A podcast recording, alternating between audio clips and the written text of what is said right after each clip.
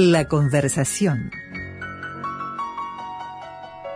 Siempre los años de elecciones y naturalmente de tanta eh, de tanto ajetreo político, eh, la, la, Corte Electoral es una institución de consulta permanente y naturalmente de, eh, de, ayuda en lo que tiene que ver con el posicionamiento de nosotros los electores frente a, a la democracia, a la manera de, de, construir esta comunidad de práctica democrática que eh, llevamos adelante los orientales desde 1813 para acá este, y que naturalmente nos enorgullece y nos llena de, de desafíos hacia el futuro. Y claro, eh, en un sistema complejo, en un sistema además muy antiguo, no se olviden que la ley electoral uruguaya es de principios del siglo pasado. Este, la, la ley, o sea, el, el, cerno de la, de la legislación electoral uruguaya, que además ofrece garantías, que es genial, digo todo, pero claro, estamos llegando a un tiempo donde hay cosas que se superan. Pero hay cuestiones que también son cuestiones de legalidad y hay que tenerlas presentes. En realidad, esta noche, entre otros temas, nos interesaba particularmente esta discusión que se ha dado a propósito del tema de la designación de un miembro del, un, un, hasta ayer miembro del Consejo Directivo Central de la Administración Nacional de Educación Pública como eh, posible candidato a la vicepresidencia, en este caso por el Partido Colorado, ¿verdad? Este, una decisión que eh, Ernesto Talvi, candidato e-, elegido dentro de los Colorados, puso sobre los hombros del profesor Robert Silva, eh, hasta ayer integrante del Códice. Creo que ayer renunció, eh, por, por, lo menos esto es lo que había trascendido. Entonces le queremos preguntar al, al doctor José Corsiniak, ministro de la Corte Electoral, si nos da una mano con el tema. José, buenas noches, ¿qué tal? Buenas noches, ¿cómo están? ¿Todo bien? Gusto, Bienvenido. Un gusto oírlos otra vez. Muchas gracias. Para nosotros también es un gusto estar contigo de vuelta, José. Bueno, muchas gracias. Muchas este, gracias. Bueno, eh, viste que cuando se dan estas discusiones enseguida aparece el tema de las dos bibliotecas, ¿no? Es, Este, verdad, es verdad. Y es cierto, hay argumentaciones, pero hay es verdad. la ley es la ley, ¿no? Este, ¿cómo la ves vos? Bueno, yo tengo que hacer una, una precisión. Dale. Este, yo no voy a, a pronunciarme sobre el tema porque los ministros de la Corte Electoral no podemos prejuzgar. Es decir, una cosa que muy probablemente termine resolviéndose en la Corte Electoral, nosotros públicamente no podemos dar nuestra posición. Claro. Eso no quiere decir que yo no tenga la convicción formada y la interpretación, este, una interpretación ya sobre el tema. Ajá. La tengo, pero no la puedo, No no, la puedo decir. decir. Lo que sí puede ayudar a la comprensión de la discusión. Claro. Y eso sí, con mucho gusto, estoy en condiciones de hacerlo. Dale, buenísimo. Me parece Eh, eh, fantástico porque una de las principales cosas es tratar de entender qué es lo que pasa Exactamente, efectivamente. porque involucra un tema de interpretación constitucional. Es decir, el artículo 201 de la Constitución dice que este, los miembros de los directorios, directores generales de entes autónomos y servicios descentralizados, para ser candidatos a legisladores, tienen que re- renunciar con 12 meses, 12 meses de anticipación a la elección. Eso es lo que dice el artículo 201 y al final agrega que la Corte Electoral, los organismos electorales, no registrarán listas en donde figuren candidatos en esas condiciones. Ah. ¿sí? Eso es lo que dice el artículo 201 de la Constitución, más o menos. Este, estoy, estoy de memoria citándolo, pero eh, sustancialmente dice. Un crack. Un crack. Entonces, entonces, la discusión se traslada hacia dónde? La discusión se traslada hacia si el vicepresidente de la República es o no un legislador. Claro. ¿Está bien? Gran tema. Ese es el centro de la discusión. Claro, gran tema. Entonces, por un lado, hay quienes sostienen que siendo vicepresidente de la, de la República, preside la Asamblea General, este, integra el Senado también, ¿verdad? Y lo preside, y por lo tanto es un legislador, vota, tiene voz y voto en el, en el proceso de elaboración de leyes, este, vota, este, en fin, participa de la labor legislativa y fundamentalmente participa de la labor legislativa. Claro, incluso en caso de empate en algunas circunstancias también él, puede desempatar. decide, sí, sí, sí, el voto del vicepresidente decide y, y- y eso, eso es como un, es- tiene voz y voto como cualquier otro senador de la República y en la Asamblea General también vota. Entonces, este, por un lado se sostiene, es un legislador, claro, no es electo por el mismo procedimiento que los otros 30 senadores, que se eligen en una circunscripción nacional y que se eligen como ustedes saben que se elige, ¿sí? sino en la fórmula con el presidente de la República. Entonces ahí alguna gente entiende que hay diferencias y argumenta con esas diferencias para decir que además del legislador, pero también es quien ocupa la suplencia del presidente cuando el presidente No está, no está. claro. ¿verdad? Entonces, e- ese es el origen de la discusión y tiene que ver con varios artículos más de la Constitución. Este, el 94 que también dice, bueno, que, que participa con voz y voto y que integra el Senado y preside la Asamblea General y la integra naturalmente.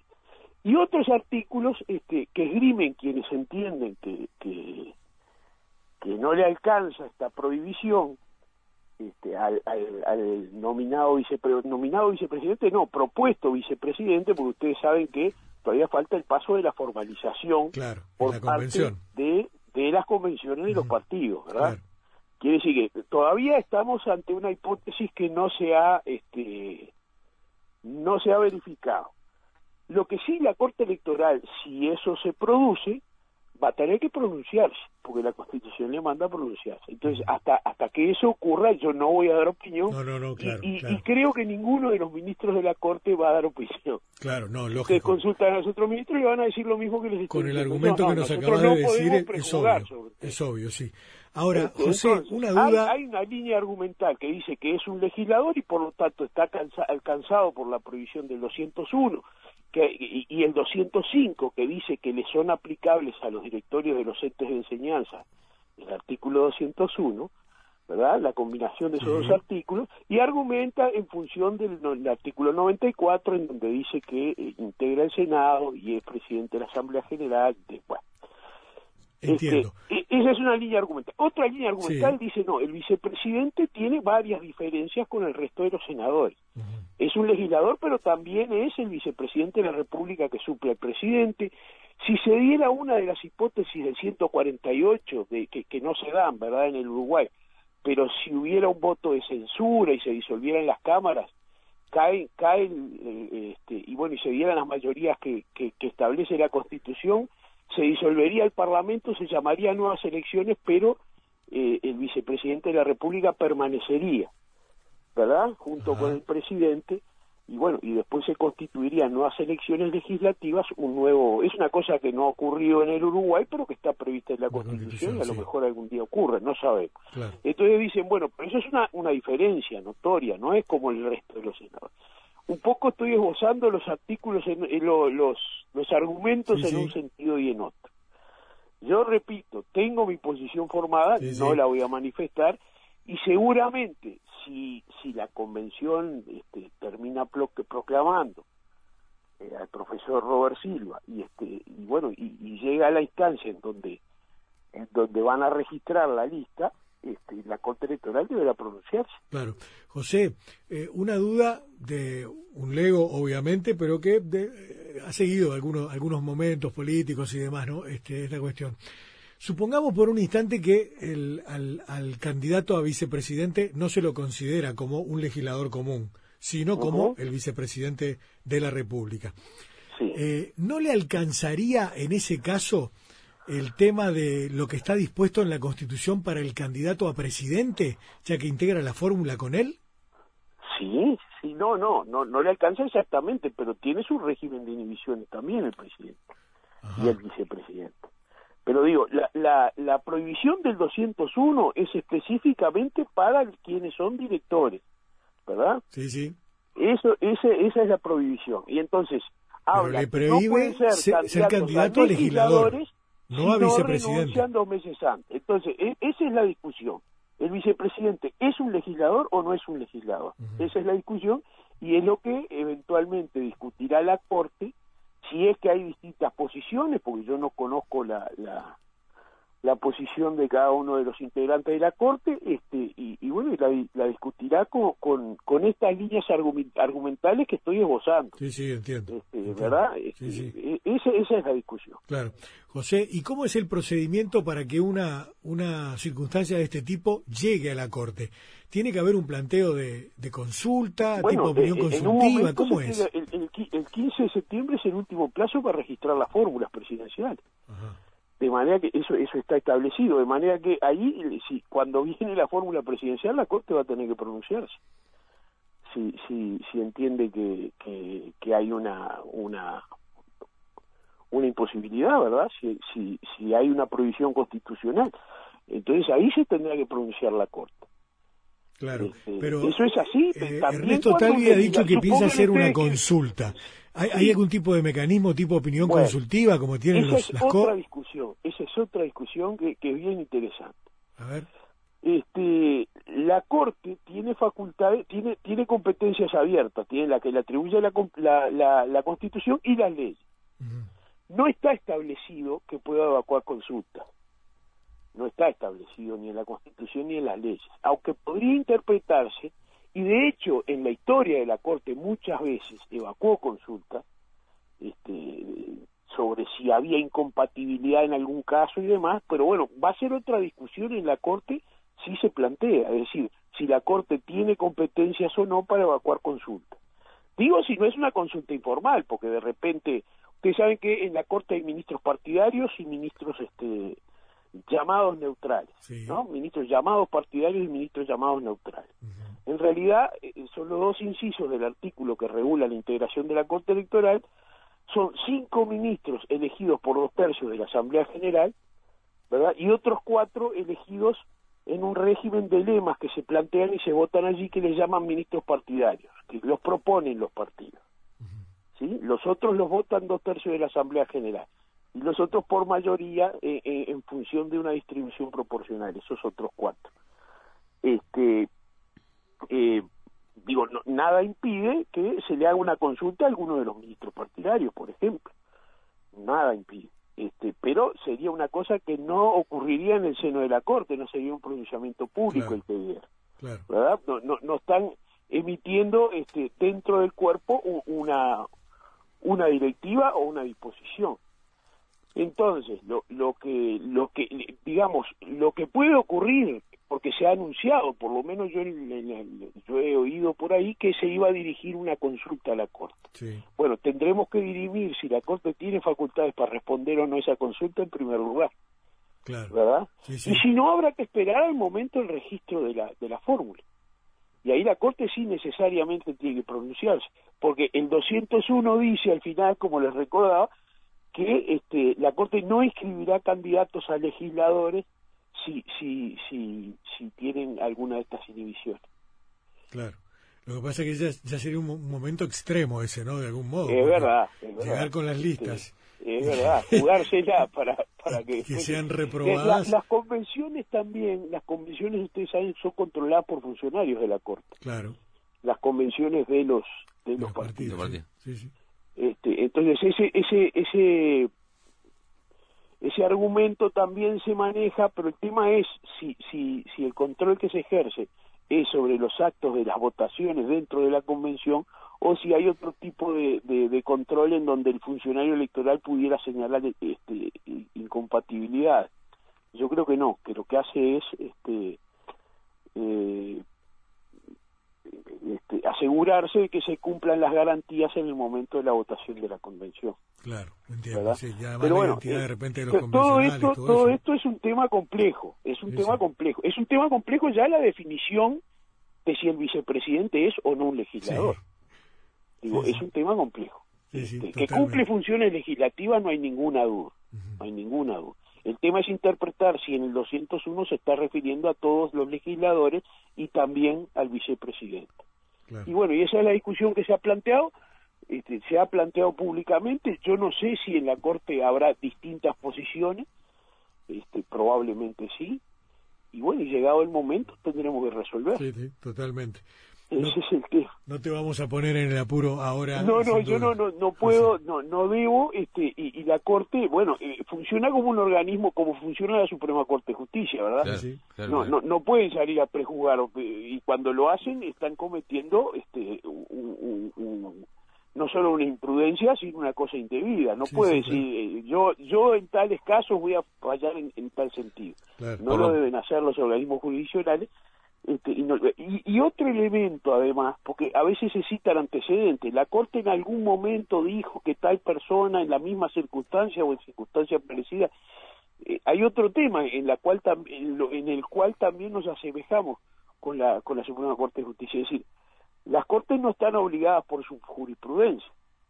La Corte Electoral tampoco. Es decir, la Corte Electoral en algún momento y con cierta composición podrá resolver algo y después resolver una cosa distinta. ¿Verdad? Porque no queda obligado por, su, por sus resoluciones la Corte. ¿Me explico? Sí, sí. Eh, Es decir, no, no, no, no hay jurisprudencia obligatoria para la propia Corte de lo que la Corte disponga. Entonces, es probable, y de hecho seguramente así habrá sido, si uno se pone a estudiar fallos de la Corte, este, que en algún momento con una integración haya resuelto una cosa y que más adelante con una integración distinta resuelva otra. Este, puede ocurrir. En este caso, con relación al artículo 201, por ejemplo. Por ejemplo, sí, sí, yo habría que estudiar antecedentes, digo, seguramente este estarán pensando. Claro que puede tener una una es decir, es un argumento eh, con persuasión, pero no obliga. Este, no obliga, porque la, la, la Corte va, eh, eh, con su actual composición, va a analizar el problema que se le plantea y va a resolverlo. Este. De la misma forma que la Suprema Corte de Justicia no, no puede considerar una norma inconstitucional con una composición, después varía la composición de la Corte y este y bueno y, y- y la- las convicciones jurídicas son distintas y resuelve otra cosa en un juicio de similares este, contenidos. Entonces, no, no hay jurisprudencia obligatoria, para decirlo de una manera. Decir, la Corte no queda atada por sus propios fallos. La Corte va a analizar el caso Caso y en función de los elementos que considere, discutirá y llegará a una resolución.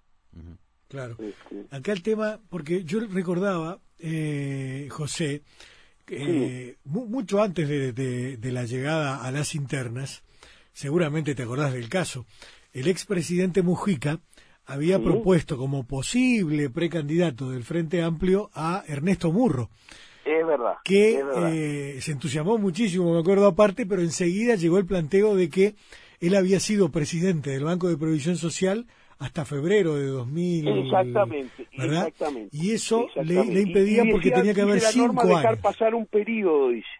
Sí, y este y no había transcurrido el periodo. ¿Y Bueno, este caso no es igual? Fue, fue motivo de discusión. Hubo, hubo también planteos en uno y en otro. Planteos me refiero a, a elaboraciones Sí. argumentales en uno y en otro sentido.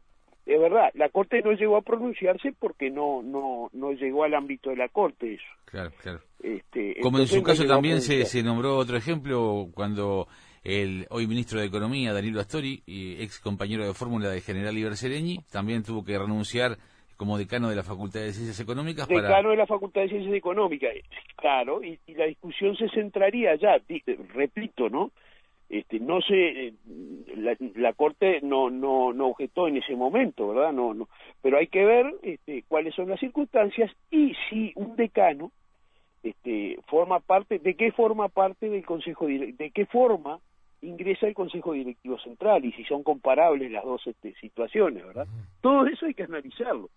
Este, ahora, repito, eh, con esa integración la Corte tuvo un criterio en ese momento y bueno, la Corte ahora está integrada de otra manera y, y bueno, podrá resolver lo que lo que cada ministro este entienda y el resultado, si es que se plantea algo, bueno, este saldrá con la con la con lo que opine la mayoría de los de los ministros. Claro. Si es que, repito, si es que se da la hipótesis de que termina planteándose y si la convención valida esa candidatura y se plantea. Capaz que no llega, resolver. sí, obviamente, sí puede Capaz pasar. que no llega, nosotros no sabemos. Este, por lo tanto, y tampoco, eh, en fin, de- debemos, repito, no debemos adelantar juicio públicamente. Nosotros podremos estudiar el tema, este, pero no tenemos que, que, que resolver este, o anunciar cuál es la posición de cada uno de los ministros. ¿Formalmente Ernesto Talvi ya hizo la consulta pertinente o se presta a hacerla? No, no, yo, yo lo que he leído en la prensa nada más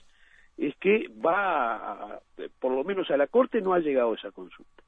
Es verdad que, que, a lo mejor ingresó en algún momento y yo no me enteré, nosotros estamos ahora abocados al, al escrutinio, como ustedes saben, al, trabajo del escrutinio definitivo de las elecciones internas, que por suerte ya está terminando, ya falta muy poco por escrutar este, en el escrutinio definitivo, no en el preliminar, que se hace inmediatamente terminado el, la, jornada de, en donde la gente sufraga, sino ya estamos terminando el escrutinio definitivo. Así que este, prontito va a haber una proclamación de los resultados, ¿no? Y entonces tenemos que hacer las adjudicaciones y después la proclamación, exactamente. Este, ya les digo, tenemos una fecha para la cual la convención ya tiene que haberse reunido, que es este, que porque el 15 de septiembre se tienen que que formalizar las fórmulas ante la propia Corte Electoral. Entonces, este, trabajamos con plazos. Además, después, el 4 de agosto, tenemos el, el acto de adhesión al referéndum, de manera que estamos muy agitados. Tenemos trabajo de,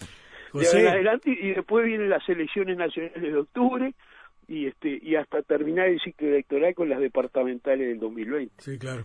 José, ¿y la, Corte tuvo oportunidad de evaluar la jornada del, del 30J, del 30 de junio?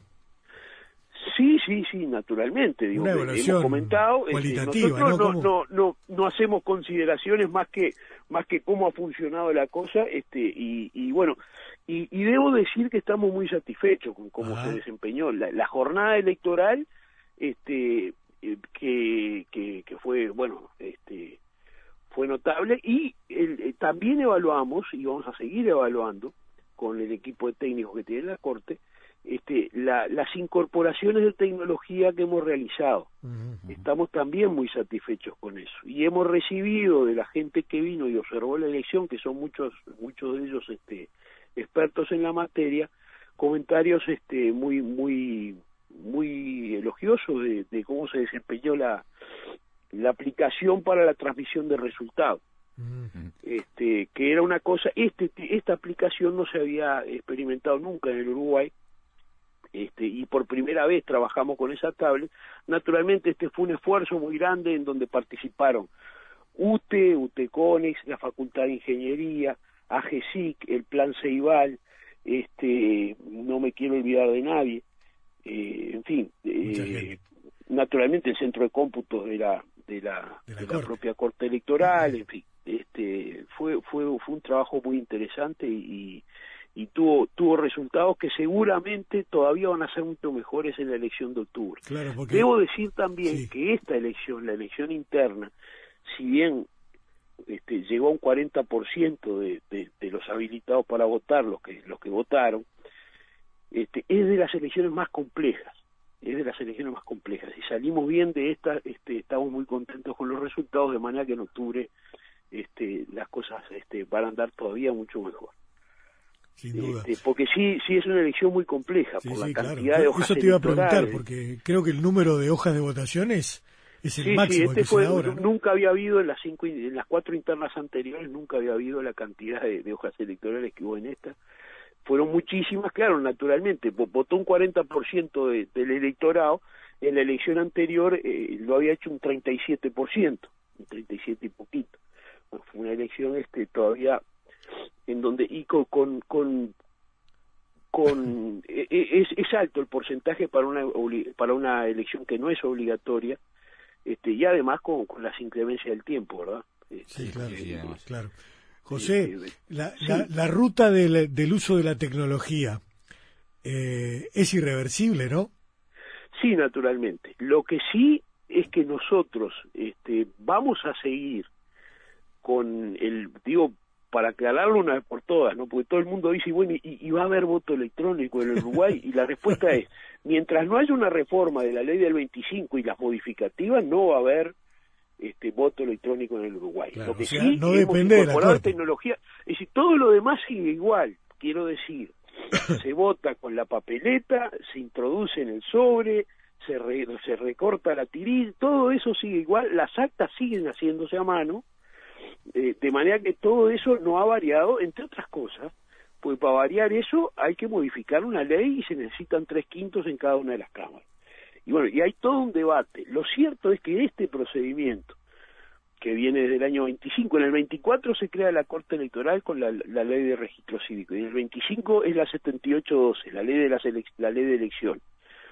Este, eh, es un régimen que todo el sistema político uruguayo lo, lo considera muy garantista.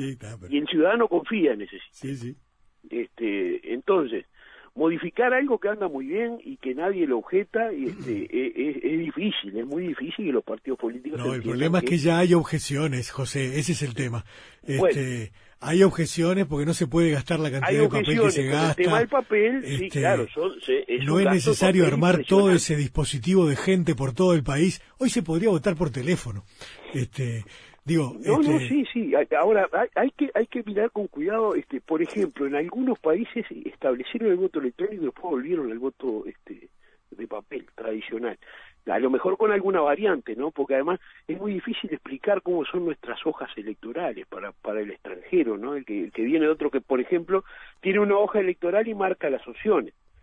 Este, como en muchos países. Este, el tema de introducir la hoja en el sobre este, si, si uno habla con la gente que viene de afuera, que, queda asombrada. Este, hay que explicar mucho ahí, porque no, no es lo tradicional. Lo cierto es que, es que sí, eh, la, la, Corte Electoral ha avanzado en ese sentido en incorporar tecnología en la transmisión de los resultados. Tampoco la Corte Electoral jamás lo ha hecho y se mantiene, a diferencia de los órganos electorales en otros países, no hace proyecciones la Corte Electoral ni nada de eso. la Corte Electoral cuenta votos y después proclama en función de los votos que contó. No hace proyecciones ni, ni este ni especula sobre posibles resultados, ¿verdad? nosotros, este, no, eso lo hacen las empresas encuestadoras o quien sea que tenga que hacerlo. Claro, pero viste que ahí tenemos una falencia, ¿no? Porque lo ideal sería que eh, el ciudadano se fuera a dormir con la tranquilidad del resultado oficial. Está bien, este, pero, pero yo les recuerdo y el resultado que da una encuestadora no es oficial y podría revertirse por, un error. Por supuesto que no, es una proyección, es una proyección y que, y que hace en función de una muestra, que a veces está bien hecha, que a veces está mal hecha, no, naturalmente. Y ese es un problema. Ahora, lo que sí se puede decir que en esta elección interna, eh, a las 12 de la noche, once y media de la noche, ya había un porcentaje altísimo del escrutinio primario este, en, la página de la Corte que se podía ver. Porcentaje muy alto. ¿Sí? Del escrutinio primario, naturalmente, el escrutinio definitivo lleva varios días porque, porque hay que analizar cada uno de los votos, ver, este, pero el escrutinio primario este, el resultado del escrutinio primario, yo no, no tengo la, la hora exacta en donde ya se estaba viendo en la página, pero en un porcentaje muy alto esta noche. La tentación es preguntar si se mantienen las tendencias, ¿no? En cada votito que se va. ah, bueno, es otro tema. claro, pero la, gente la gente va viendo cómo, cómo, cómo van, claro, naturalmente. Eso es así, pero digo, este fue mucho más rápido que en otras ocasiones. Totalmente. Este, y con un sistema, es decir, como las elecciones de octubre, repito, son mucho más sencillas de escrutar, son más sencillas de escrutar, es probable que la Corte Electoral esté publicando a pocas horas de cerradas las casillas este, los resultados del escrutinio primario, este, naturalmente que es provisorio, ¿no? Eso tiene que quedar bien claro en la gente. El, escrutinio primario siempre es un escrutinio provisorio. Después en el escrutinio definitivo con que, lo hacen funcionarios electorales con la presencia naturalmente de delegados de los partidos políticos que también están en el, en el, transcurso de la jornada electoral y en el escrutinio primario pero también ahí es donde se se se se, resuelve la elección y bueno y se, se termina y además están las posibilidades de presentar los recursos todo aquello que ustedes saben que que, transcurre en el momento de la elección. Sí sí claro por supuesto pero bueno, lo, lo que sí quería manifestar es que estamos muy conformes con eh, este dispositivo de, transmisión de datos que además permite llevar la, planilla voto a voto electrónicamente también. Eso también ofrece más garantías todavía que, que el, sistema tradicional, pero siempre es un sistema que acompaña al sistema tradicional. La planilla voto a voto se sigue haciendo por escrito, las actas de escrutinio se siguen haciendo y se siguen entregando a los delegados como siempre se hizo, pero además se digita en, las, en, la, en la aplicación y se transmite una aplicación que además va totalizando. Lógico. Entonces, este, todo eso yo creo que son ventajas este, que suman garantías y bueno, el otro debate de si hay que gastar tanto papel o no, es, es otro debate que yo admito que, que, que es un debate serio, pero pero por ahora este en fin no no, yo entiendo. Ustedes obviamente político estoy dispuesto a no, está en sus manos la modificación es un tema que tienen que tomar los partidos no por ejemplo eh, todo lo que nos preguntan en realidad son temas de la ley están en la ley no no no se puede hacer de otra manera, se hace de la manera que está en la ley. Lo que pasa es que eh, da la impresión de que queremos avanzar pero no nos animamos. Este, puede ser, eh, puede ser, pero yo lo que sí quiero decir es que esto fue un avance. Eh, esta aplicación para la transmisión de resultados fue un avance respecto a lo que teníamos antes. Ya habíamos tenido este, alguna experiencia.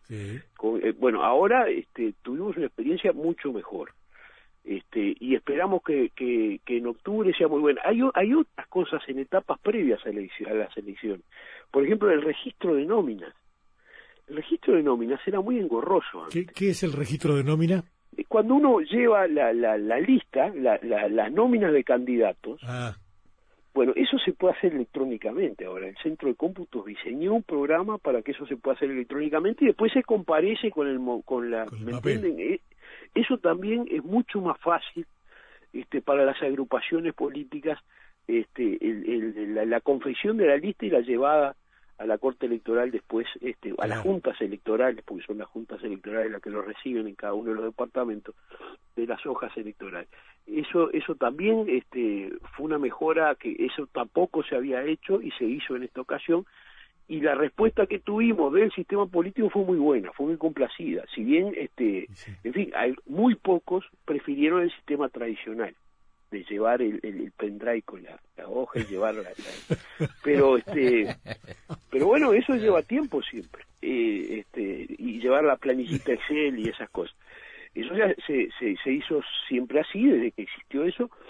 Este, bueno, ahora existe esa posibilidad y, y, sería bueno que, eh, bueno, nosotros hemos hablado naturalmente con gente de, de, de, las agrupaciones, estaba muy contenta con, esta, con este nuevo sistema, y ha funcionado bien. Totalmente. De, manera que la, tecnología se está incorporando sin desplazar todo lo que la ley establece que hay que hacerlo lo que pasa es que de la forma tradicional. Hay que dar el salto y modificar la ley, obviamente, para hacer un sistema moderno. Pero este para eso tiene que estar convencido el sistema político de que de que los cambios no disminuyen garantías. Pero... Yo no estoy diciendo que eso ocurra, que, que, no estén convencidos. Digo que no no es fácil. Este, si ustedes le preguntan a mi padre, va a decir, mire, todo lo que quieran, pero yo no encuentro... Sí, decir, hay que meter la hojita dentro del sobre. este, y es así. Porque además en el Uruguay, eh, por tradición, la, la, la, la, lista, la lista e, es, un elemento de propaganda fundamental. Se imprimen millones de listas, y es cierto que es un gastadero de papel bestial pero la gente va y hace propaganda con la propia sí pero hay que hacer propaganda con otra cosa este no está bien porque está bien, no no es absurdo eh, hay que hacer propaganda y hay, que este, no son, ustedes saben ustedes vieron ¿no? lo que es Sí, sí. Es una cosa imponente. Y las que vamos a ver ahora, en octubre y en... en octubre, sí. y después en mayo, ¿no? Este, y después en mayo del 2020, exactamente. Pero bueno, este, ya les digo, ese, es el panorama y, y, el anuncio que les puedo hacer ahora como, como, como cosa muy satisfactoria es que ya estamos terminando el escrutinio definitivo. Bueno, este, excelente. Ya, este en, muy pocas horas más este, van a estar, vamos a estar iniciando la tarea de adjudicación de, de, de los consejos este, de, la, de, las, de las convenciones del órgano deliberativo nacional y de los órganos deliberativos departamentales de cada uno de los partidos. Y después este eh, haremos las proclamaciones correspondientes. Perfecto, bien de bien. Te molestamos más adelante, José, si no te bueno, muy bien. bueno, un este, abrazo. Gran embajador uruguayo en México. ¿eh? Gran embajador uruguayo en México. hace muchos años. Este, hace muchos años, pero gran embajador uruguayo en México. Bueno, este, y, este, y un hombre además que trabajó intensamente en una en un tema que a veces no, no es suficientemente Portugal. reconocido, que fue el acuerdo de libre comercio con México y su actualización, ¿no? Sí, que señor. fue una cosa muy importante. Es verdad, ya, ya Este. estaba vigente cuando yo fui allá, pero estaba empezando recién Claro, este, su claro. vigencia. Es Sí, verdad, sí. es verdad. Tremendo. José, muchas Sí. gracias por la charla, por la información y Bueno, por, la- bueno, por y los un datos. abrazo muy grande a los dos. Dale, y a igualmente. también, naturalmente. José Corseniak, señoras y señores, ministro de la Corte Electoral.